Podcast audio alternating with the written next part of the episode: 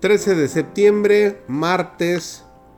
Estamos a punto de llegar a media semana. Estamos estudiando la lección número 12 que se ha titulado esta semana Morir como una semilla. Estamos en la penúltima lección de nuestro trimestre, El crisol con Cristo. Su servidor David González y nuestro título de hoy es Disposición a escuchar.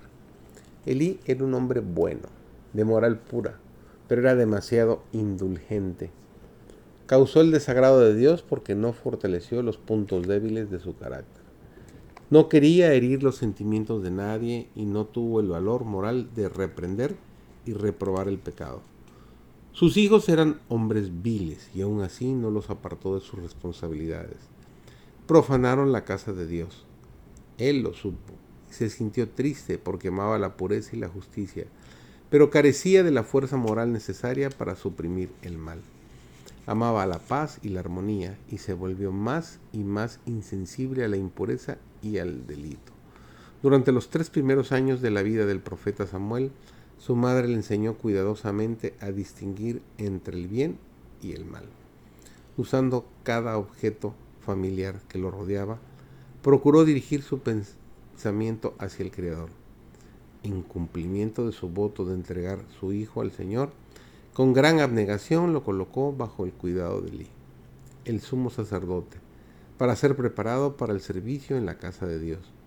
Su primera educación lo indujo a mantener su integridad cristiana.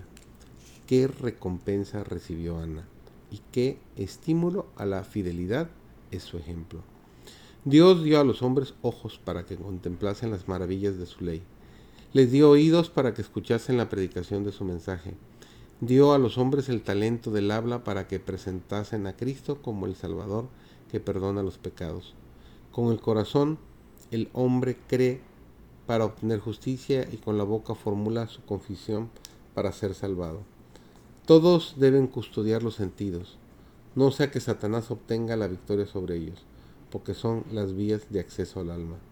Tendrá que ser usted fiel centinela que vele sobre sus ojos oídos y otros sentidos si quiere gobernar su mente y evitar que manchen su alma pensamientos vanos y corruptos. Solo el poder de la gracia puede realizar esta obra tan deseable.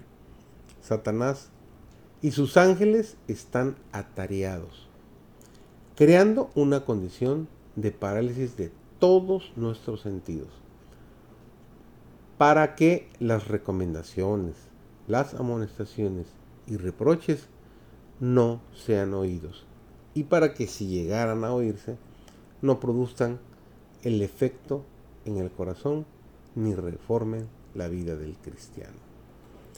Dios requiere que todos nosotros seamos obreros realmente abnegados. Cada parte de la verdad tiene una aplicación práctica en nuestras vidas diarias. Benditos son los que oyen la palabra del Señor y la guardan. Oírla no es suficiente. Debemos actuar, debemos hacer.